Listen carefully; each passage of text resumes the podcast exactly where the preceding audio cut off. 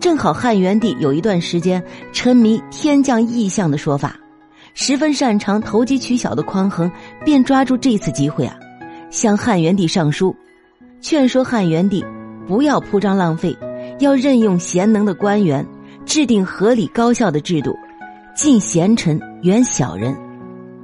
匡衡这些话听起来没毛病，并且啊，好像还挺有道理的。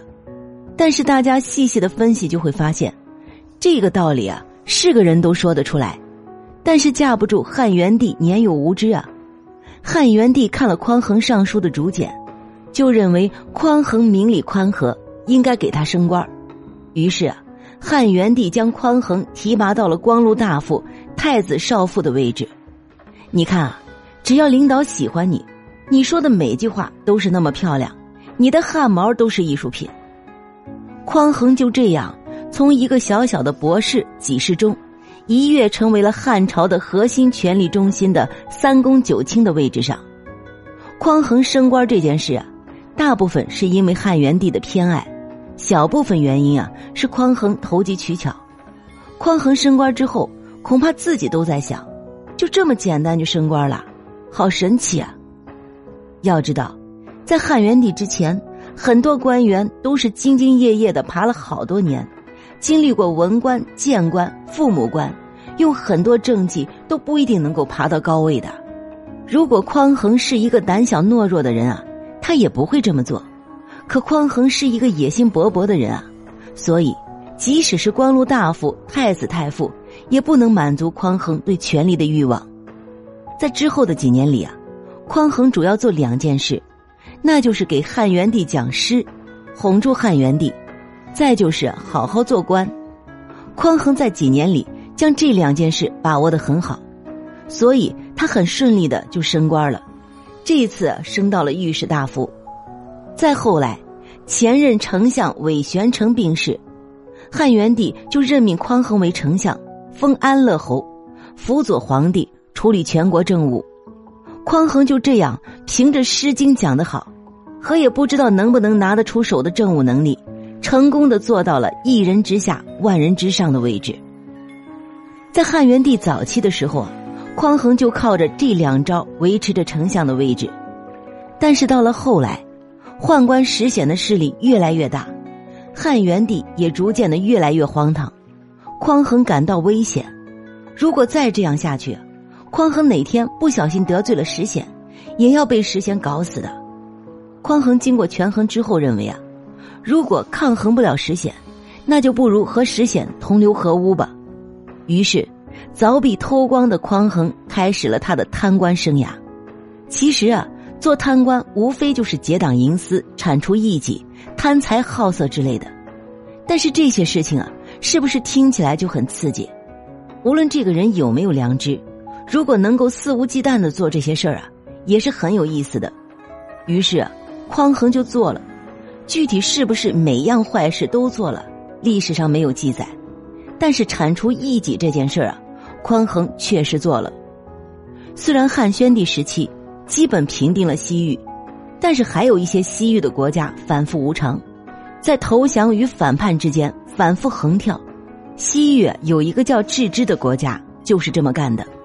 突然就在西域反汉了，当时的西域都护甘延寿和陈汤见郅支来势汹汹，如果不及时控制，后果不堪设想。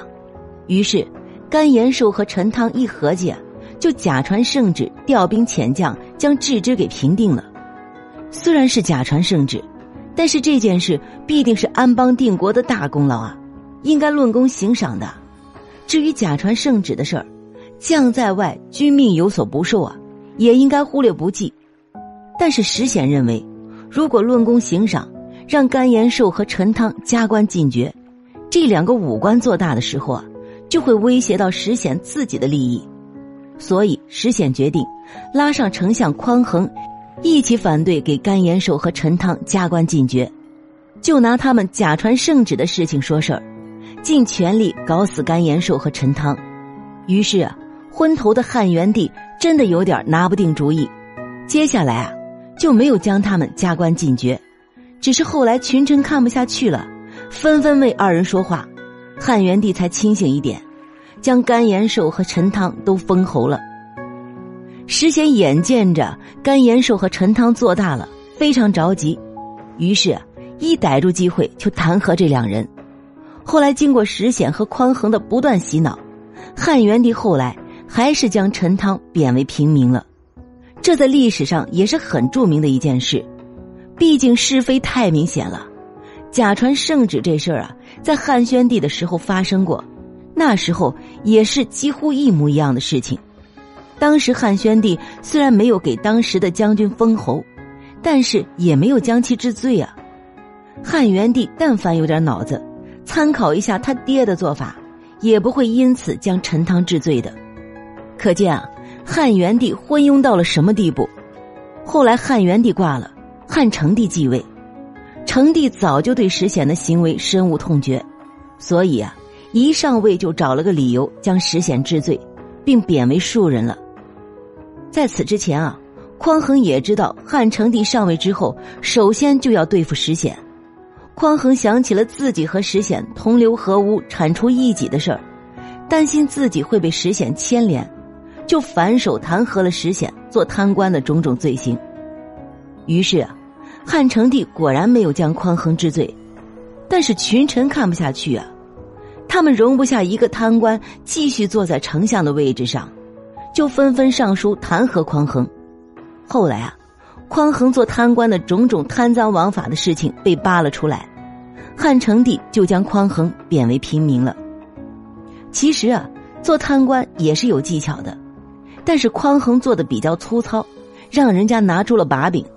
就像你偷光还要把人家的房子凿开一个洞一样，再加上匡衡并没有得到汉成帝的信任，成为汉成帝的心腹，没有笼住新君，又得罪了群臣，这才是匡衡失败的原因。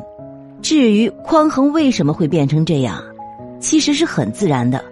匡衡本身就是一个为了利益投机取巧的人，从小能偷光，还可以说因为学习理直气壮的偷。长大了就可以偷别的，就看身边的环境如何了。只要环境允许，胆子够大，对他来说，啥也可以偷来玩玩，不是吗？本集播讲完毕，关注主播了凡先生，听书不迷路。